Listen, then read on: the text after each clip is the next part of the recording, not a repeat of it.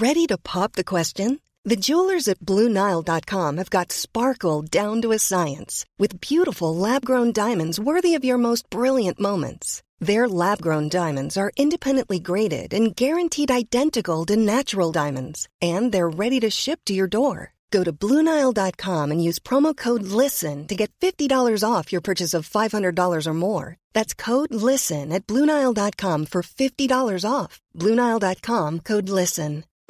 Since 2013, Bombas has donated over 100 million socks, underwear, and t shirts to those facing homelessness.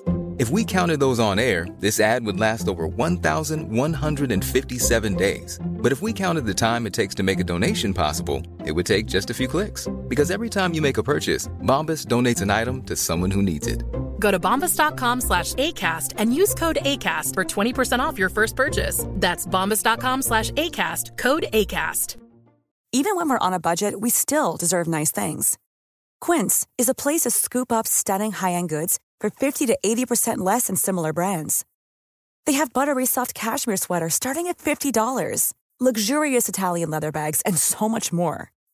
Plus, Quince only works with factories that use safe, ethical, and responsible manufacturing. Get the high-end goods you'll love without the high price tag with Quince. Go to quince.com/style for free shipping and 365-day returns. Armate, the art of war, die Makedonen. Sie lebten an der Peripherie Griechenlands. Jahrhundertelang blieben sie eine Randerscheinung, von ihren Nachbarn nicht ernst genommen und kaum eines Blickes gewürdigt.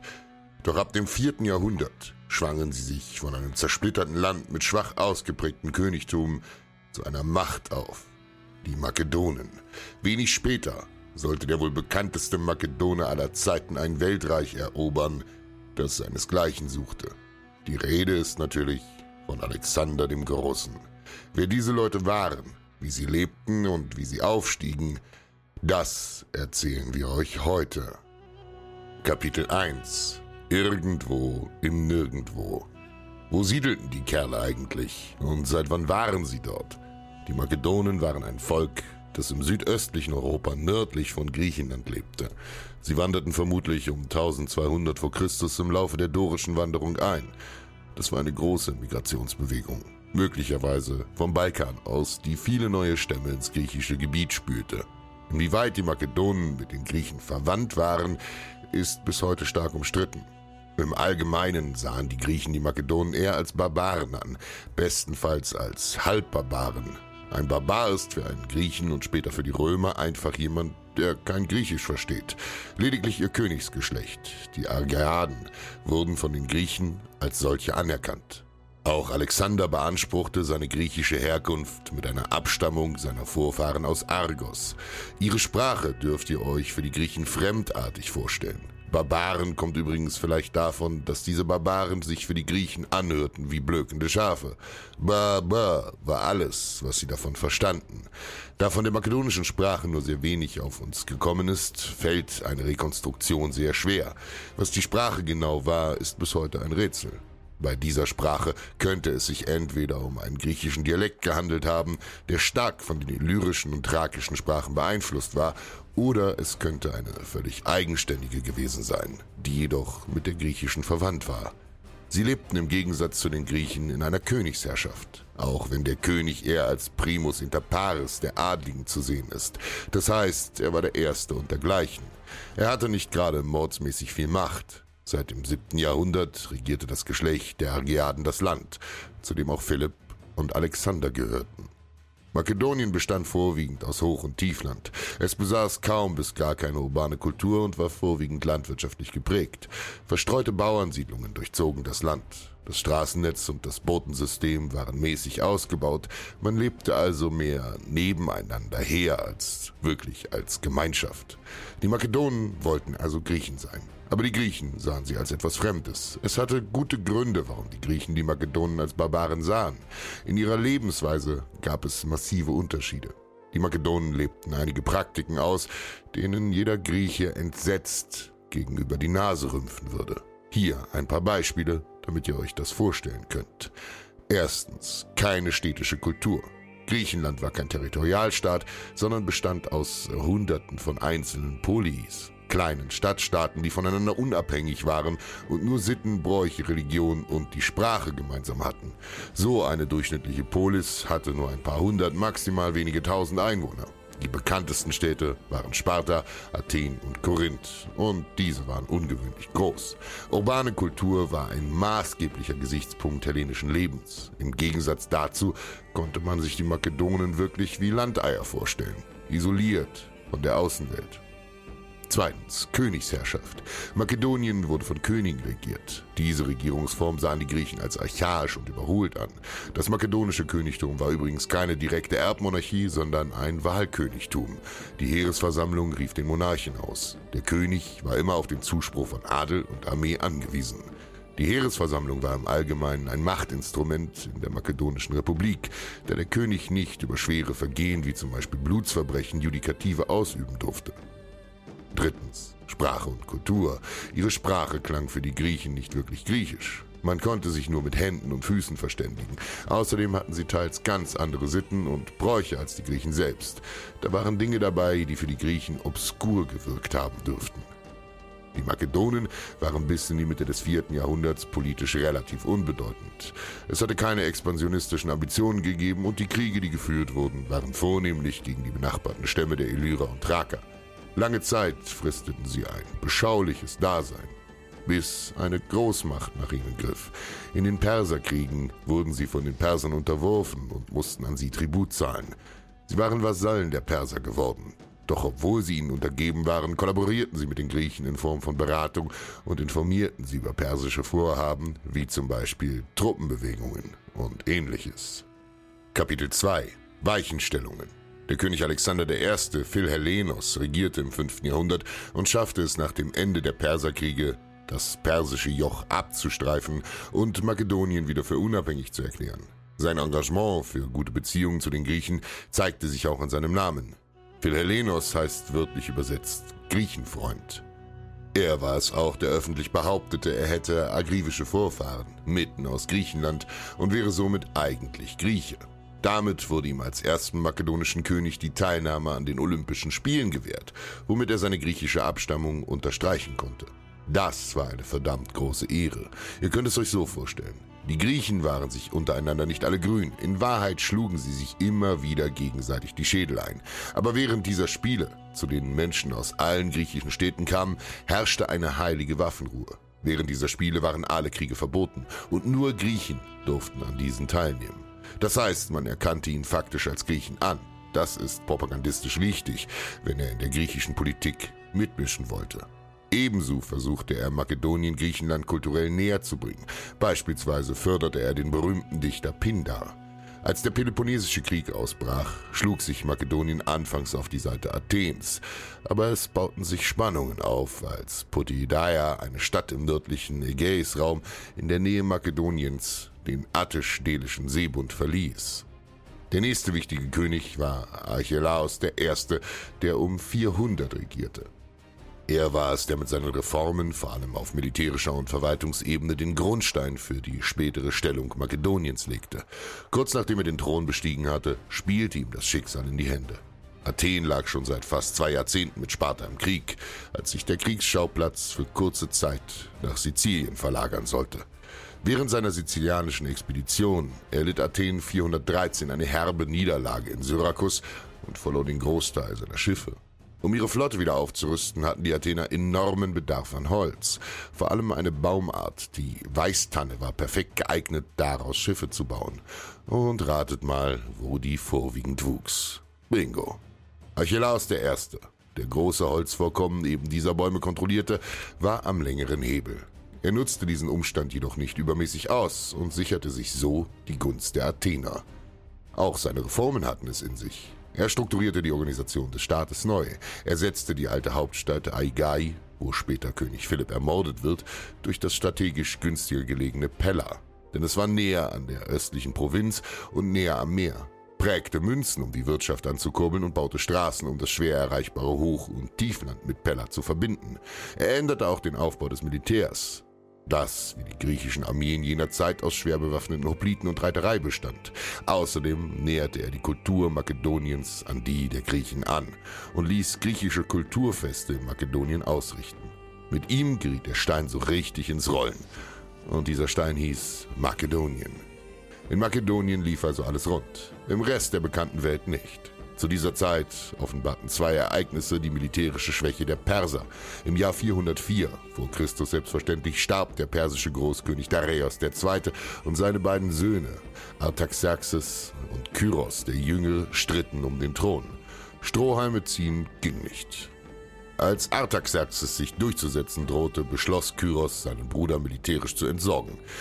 Er sammelte ein Heer, in dem sich unter anderem 10.000 griechische Söldner fanden. Ganz recht, Griechische Krieger kämpften für die Perser im persischen Königreich. Oder zumindest den Kerl, der persischer König werden wollte. Der Peloponnesische Krieg war ja gerade zu Ende gegangen und damit wurden viele Menschen frei zu tun, was sie wollten. Unter diesen 10.000 schwer Bewaffneten fand sich auch der Athener Geschichtsschreiber Xenophon, dem wir die Hellenika und die Kyropaide verdanken. Er berichtete detailliert über dieses Ereignis und zeigt die Verwundbarkeit des riesigen Reiches auf. 401 trafen die Heere der beiden Thronanwärter zusammen. Kyros gewann sogar. Dies brachte ihm jedoch nicht viel, da er in der Schlacht starb. Ein Speer kam geflogen und streckte ihn nieder. Nun waren die griechischen Söldner führungslos, mitten im Feindesland und mussten sich von Kunaxa nordöstlich von Babylon bis zum Schwarzen Meer durchschlagen. Ein ausführliches Zeugnis davon liefert uns die Anabasis von Xenophon, ein ganzes Buch, das diesen Marsch beschreibt. Hiermit wurde gezeigt, dass das Perserreich auch auf ihrem eigenen Boden schlagbar ist. Weiteres führte der Spartanerkönig Agesilaos II.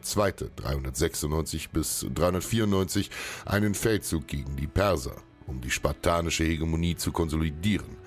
Außerdem wollten die Spartaner die ionischen Städte nicht unter persische Oberherrschaft geben, wie eigentlich vereinbart.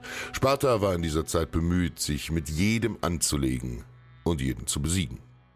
Er war zunächst in Kleinasien sehr erfolgreich. Die Perser versuchten, die restlichen Griechen durch hohe Geldsummen zu militärischen Aktionen gegen Sparta in Griechenland zu bewegen. Dieser Plan war von Erfolg gekrönt und 395 brach der Korinthische Krieg aus, in dem eine Koalition aus Athen, Theben und Korinth und Spartas Erbfeinden Argos gegen Sparta aktiv wurde.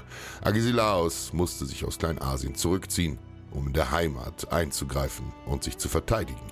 394 wurde die spartanische Flotte bei Knidos aufgerieben und so die maritime Vorherrschaft Spartas beendet.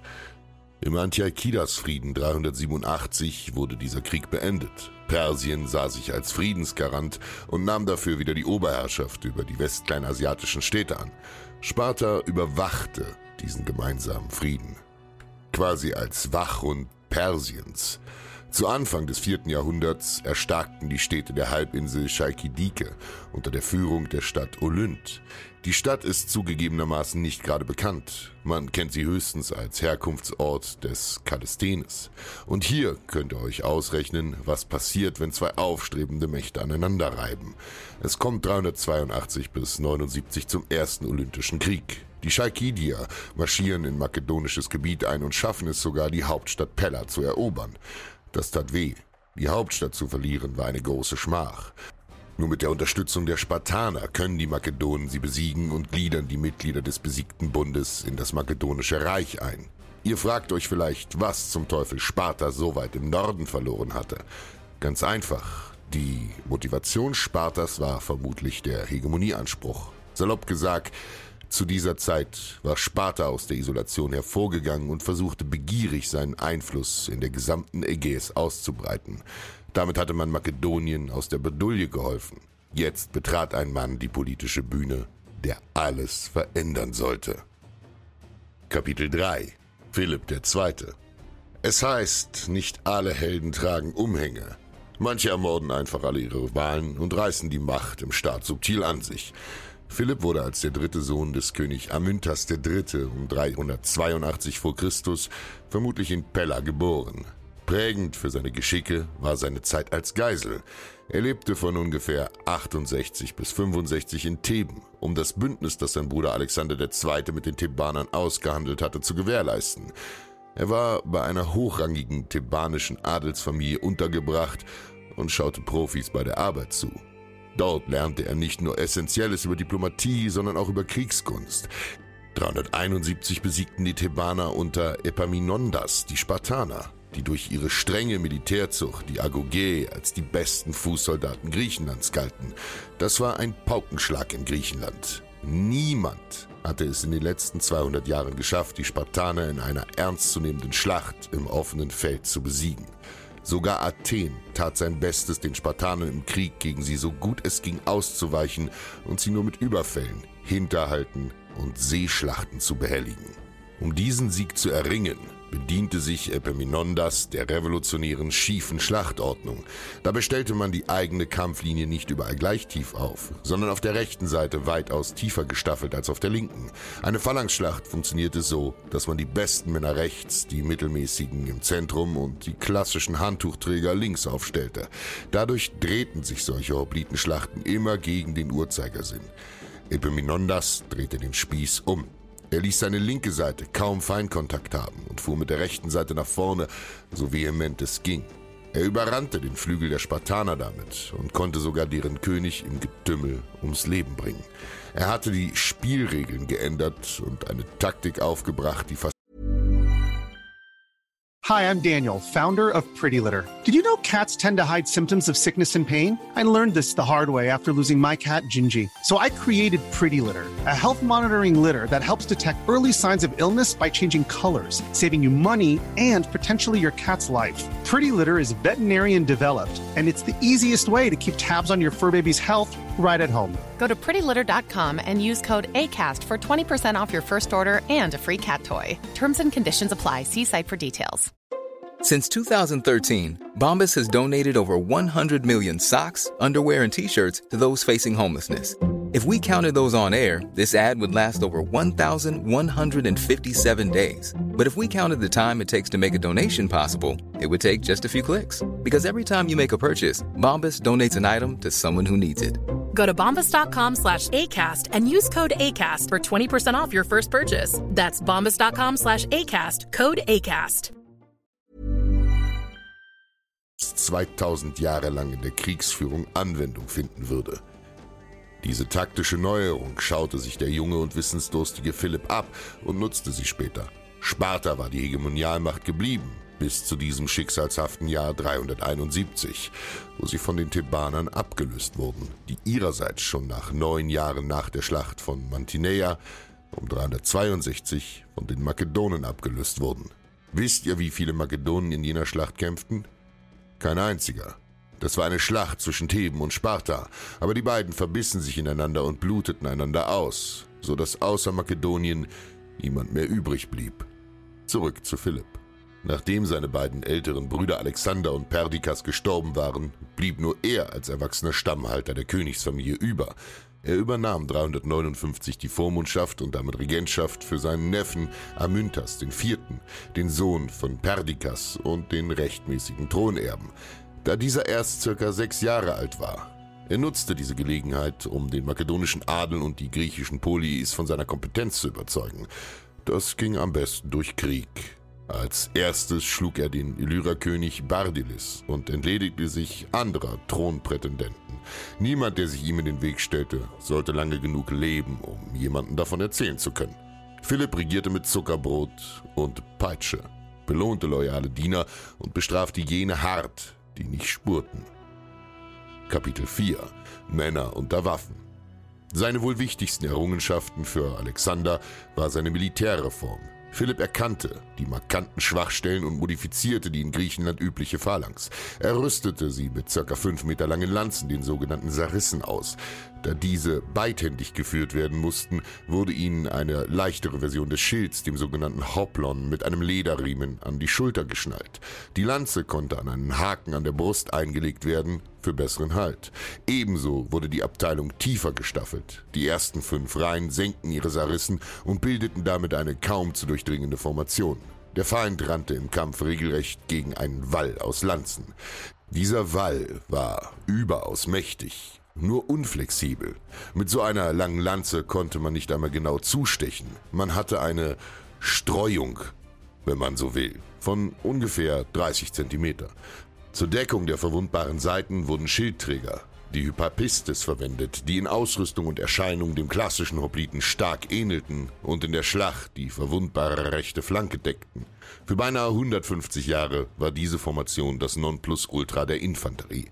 Philipp hatte ein Monster geschaffen und er gierte danach, es einzusetzen. Diese Infanterieformation schuf ein stabiles Zentrum in der Schlacht.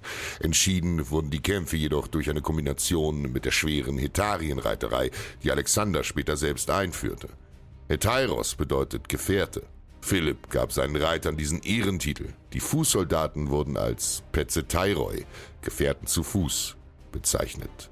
Damit wollte er sich ihre Loyalität sichern, denn mit diesem Titel kamen auch vernünftiger Sold und ein sicherer Arbeitsplatz, denn es gab immer genug Leute umzubringen. Weiterer Teil der Reformation Philipps war es, die Söhne der Adligen an seinen Hof zu erziehen und in der Kriegskunst auszubilden. Damit schuf er sich einerseits ein hochprofessionelles Offizierskorps, andererseits band er sie so persönlich näher an sich selbst. Auch Alexander wuchs mit ihnen auf. Diese nannte er sogar die Basilikoi Paides, das heißt die Kinder des Königs. Es waren faktisch Geiseln. Natürlich wurden sie nie so genannt und der Schein blieb gewahrt, dass sie hier nur wegen der guten Ausbildung verweilen würden. Aber sie waren Geiseln. Stellt es euch so vor. Philipp hatte treue und eben nicht so treue Leute in seinem Adel. Die nicht so treuen musste man irgendwie bändigen. Wenn er nun ihre Kinder an seinen Hof holte, in seine Gewalt, dann würden sie gut daran tun, die Füße stillzuhalten. Es sei denn, Sie wollten ihre Kinder zurückgeschickt bekommen. Finger für Finger oder scheibchenweise. Einen willkommenen Anlass, um seinen Ruf in Griechenland zu verbessern und sich einen Namen zu machen, bot ihm der Dritte Heilige Krieg. Die Phoker besetzten das Heiligtum von Delphi und erdreisteten sich sogar den Schatz des Heiligtums zu entwenden und ihn einzuschmelzen, um mit diesem Geld Söldner zu bezahlen. Ein Frevel, da die Phoker sich mit diesem Geld gut gegen die Amphiktionie, das Schutzbündnis Delphis, erwehren konnten, riefen sie Philipp zu Hilfe. 352 gelang es ihm, mit seinem reformierten Heer die Phoker und ihre Verbündeten, Sparta und Athen, in der Schlacht auf dem Krokusfeld zu schlagen. Philipp sicherte sich damit die Hegemonie in Griechenland. Seine militärische Überlegenheit wurde offensichtlich. Er bekam einen Sitz in der delphischen Amphiktionie und wurde Leiter der Phytischen Spiele. Philipp spielte hier den braven Griechen wie am Klavier und es funktionierte. Er war gefürchtet, aber geachtet und respektiert. Niemand in Griechenland konnte eine Entscheidung fällen, ohne ihn als Faktor mit einzukalkulieren. Makedonien war nun ein Spieler am großen Tisch, und zwar am Kopfende. Da Athen sich in Bedrängnis fühlte und seine Autonomie bedroht sah, sperrten sie den Pass bei den Thermopylen. Den kennt ihr alle von der legendären Schlacht bei den Thermopylen um 480 vor Christus. Das war der einzige Weg nach Griechenland. Da der Weg nach Griechenland blockiert war, wandte sich Philipp nach Thrakien und sicherte sich dort große Gold- und Silbervorkommen im Pangaion-Gebirge. Die Staatskasse freute sich darüber. Die Perser bezahlten indes in den verschiedenen Polis zahlreiche Demagogen, um Propaganda gegen die Expansion Philipps zu machen, zumal er für sie eine ernstzunehmende Bedrohung darstellte. Es gab aber auch Redner, die ein panhellenisches Bündnis befürworteten, wie zum Beispiel Isokrates. Panhellenisch nannte man ganz einfach die Idee, dass sich alle Griechen mal zu einem gemeinsamen Staat zusammenschlossen. Das geschah nicht aus patriotischen Gründen, sondern weil man langsam aber sicher einsah, dass die kleinen Polis allein nicht mehr durchsetzungsfähig waren. Rhetorischer Hauptgegner Philipps war Demosthenes aus Athen, der in seinen Philippika gegen ihn wetterte. Demosthenes warnte vor Philipp, dass er vorhätte, ganz Griechenland zu unterjochen und mit den Männern ihrer Städte das Perserreich zu bedrohen. Kein allzu abwegiger Gedanke. Er war auch Mitorganisator des Bündnisses von Athen und Theben, das sich 338 in der Schlacht von Chaironea den Makedonen entgegenstellte. In dieser Schlacht, in der die Athener und Thebaner unterlagen und 8000 Gefangene gemacht wurden, zeichnete Alexander sich erstmals aus, als er das Kommando über den linken Flügel der Hetaioi innehatte und eine Lücke in den Reihen der unerfahrenen Athener erkannte und diese für einen Vorstoß ausnutzte. Alexander war ein brillanter Taktiker. Das zeigte sich schon im zarten Alter von 18 Jahren. Mit diesem Sieg hatte Philipp Athen die mächtigste Polis ausgeschaltet. Aus politischem Kalkül ließ er Athen gegenüber milde walten und es durfte seine Verfassung behalten, wurde jedoch außenpolitisch kaltgestellt. Theben hingegen wurde besetzt und nach einem erneuten Aufbäumen gegen Alexander völlig zerstört und seine Bevölkerung versklavt. Hier ließ man keinen Stein auf dem anderen, nur die Tempel durften stehen bleiben. Nachdem nun alle seine Konkurrenten und potenziellen Gegner unter den Polis eliminiert waren, stand für Philipp der Weg frei, 337 den Korinthischen Bund zu gründen, dem alle griechischen Polis bis auf Sparta und alle Inseln bis auf Kreta angehörten. Dieser hatte den offiziellen Zweck, die Persergefahr zu bannen und sollte als militärische Basis für den Feldzug dienen. Hegemon und Stratege war Philipp selbst, obwohl Makedonien diesem Bund nicht angehörte. Das war schlau, denn so waren alle diesem Bund zur Waffentreue verpflichtet, nur nicht die Makedonen selbst. Und warum waren eigentlich Sparta und Kreta nicht dabei? Nun, Kreta ist geostrategisch weniger bedeutsam, als man vielleicht glauben mag, und Sparta, naja, ihr kennt Sparta. Auch wenn sie zu dieser Zeit schon ein Schatten ihrer selbst waren und zur Lokalmacht degradiert wurden, waren sie immer noch stur wie Ochsen. Sie würden sich nie einem anderen unterwerfen. Sie würden mit dem Schwert in der Hand untergehen. Männer, Frauen und Kinder, allesamt. Philipp schickte einen Botschafter, der den Spartanern sinngemäß verkündete, wenn ich euch besiegt habe, werde ich eure Stadt niederbrennen, eure Männer töten und eure Frauen und Kinder versklaven. Die Antwort, die er erhielt, war relativ kurz. Wenn. Philipp wusste, dass es hier nichts zu gewinnen gab, also ließ er es bleiben und griff Sparta gar nicht erst an. Philipp traf bereits Vorbereitungen für einen Feldzug nach Persien, der propagandistisch als Rachefeldzug für die Zerstörung der Perser in Griechenland, besonders in Athen und dessen Akropolis gehandelt wurde. Diese lagen jedoch schon 150 Jahre zurück. Sein Feldherr Parmenion hatte schon mit einer Vorhut übergesetzt, um einen Brückenkopf für das Hauptheer einzurichten. Einem weiteren Vorgehen Philipps kam jedoch seine Ermordung 336 in die Quere. In Aigai wurde er auf der Hochzeit seiner Tochter von Pausanias, einem Mitglied seiner eigenen Leibgarde, erstochen. Er wurde auf der Flucht sofort von den Wachen niedergestreckt, man konnte ihn also nicht mehr befragen. Die Hintergründe dieser Tat liegen bis heute im Dunkeln. Schon die antiken Autoren spekulierten über verschiedenste Theorien, von wem und warum Philipp ermordet worden sein sollte. Motive dazu wären zur Genüge vorhanden. Die griechischen Stadtstaaten waren nicht allesamt von seiner Hegemonie angetan, vor allem Athen und Theben zogen die außenpolitische Freiheit vor. Auch die Perser hätten Grund, ihn tot sehen zu wollen, da er ja ihr Reich invadieren wollte. Ob Olympias, eine seiner Ehefrauen, von dem Attentat wusste oder ob sie vielleicht sogar dafür verantwortlich war, konnte bisher nicht geklärt werden. Einige Autoren, wie zum Beispiel Plutarch, halten es für wahrscheinlich. Es wurden bald Stimmen laut, die Alexander als den großen Nutznießer dieser Situation sahen, und es gab bald Theorien. Alexander wäre in das Attentat involviert gewesen. Um dem zuvorzukommen, ließ er jeden ermorden, der ein dahingehendes Gerücht verbreitete. Es wirkte auch seltsam, dass der Mörder gleich erschlagen wurde. Er stellte ja keine direkte Gefahr dar. Man hätte ihn fassen können und verhören können, mit Folter und Qual. Er hätte möglicherweise den Namen seiner Hintermänner ausgespuckt, bevor das Leben aus ihm gewichen wäre. Er ließ seinen Stiefbruder und seinen Rivalen Attalos von seinem Offizier Parmenion selbst ermorden. Das Verhältnis der beiden war ohnehin sehr angespannt. Attalos hatte Alexander bei einem Bankett schwer beleidigt, woraufhin die Situation eskalierte und Alexander für kurze Zeit mit seiner Mutter ins Exil ging. Man muss bedenken, sein Vater Philipp hatte zwar nur ein Auge, dafür aber fünf Ehefrauen. Was davon schlimmer ist, dürft ihr euch aussuchen. Er hatte viele Kinder und Alexanders Mutter Olympias war keine Makedonierin, sondern aus dem Nachbarreich Epirus.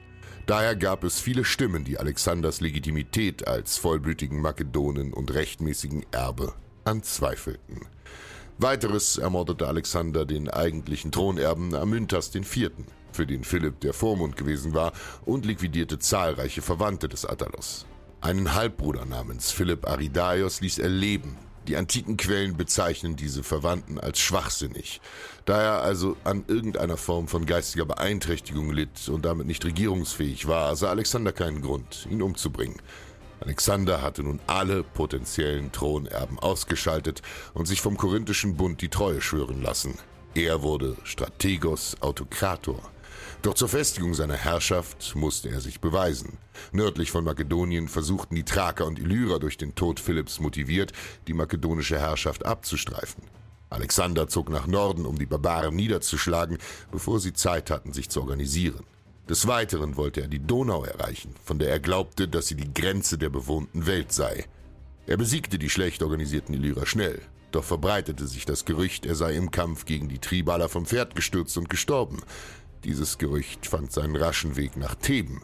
Die Stadt probte den Aufstand. Als Alexander, der keineswegs tot war, hiervon erfuhr, marschierte er geradewegs nach Boetien, um die renitente Polis endgültig zu befrieden. Alexanders Barmherzigkeit war an ihre Grenzen gestoßen. Mit einem zahlenmäßig überlegenen Heer stürmte er die Stadt, vernichtete die thebanische Armee und zerstörte sie. Nur die Tempel und das Haus des Pindar ließ er stehen. Etwa 30.000, vermutlich übertrieben, Einwohner wurden in die Sklaverei verkauft. Dies fungierte auch als Exempel, um andere Polis mit separatistischen Tendenzen abzuschrecken. Griechenland war fürs Erste befriedet.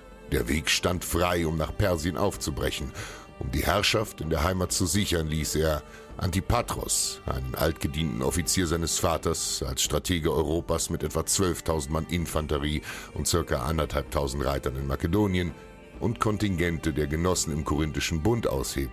Dadurch schwächte er ihre militärische Schlagkraft in Griechenland und beugte einem Aufstand zusätzlich vor.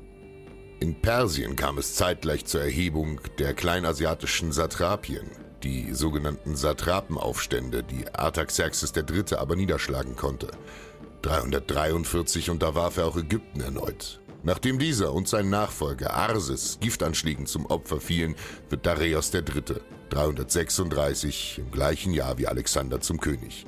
Im Allgemeinen war die politische Lage des Perserreichs, als Alexander es angreifen wollte, relativ stabil. Die Annahme eines morschen Imperiums ist eher unwahrscheinlich. Aber was Alexander in Persien trieb, das ist eine Geschichte für einen anderen Tag. Und das lernen wir daraus. Aus einem kleinen Tropfen kann ein Wasserfall werden.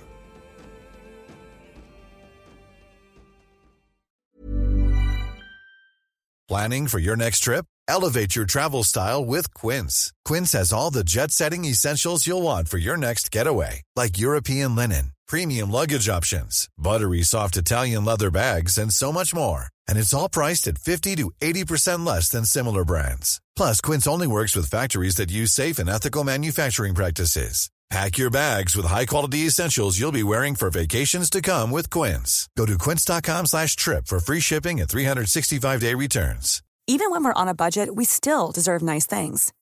Quince is a place to scoop up stunning high-end goods for 50 to 80% less than similar brands. They have buttery soft cashmere sweaters starting at $50, luxurious Italian leather bags, and so much more. Plus, Quince only works with factories that use safe, ethical, and responsible manufacturing. Get the high-end goods you'll love without the high price tag with Quince.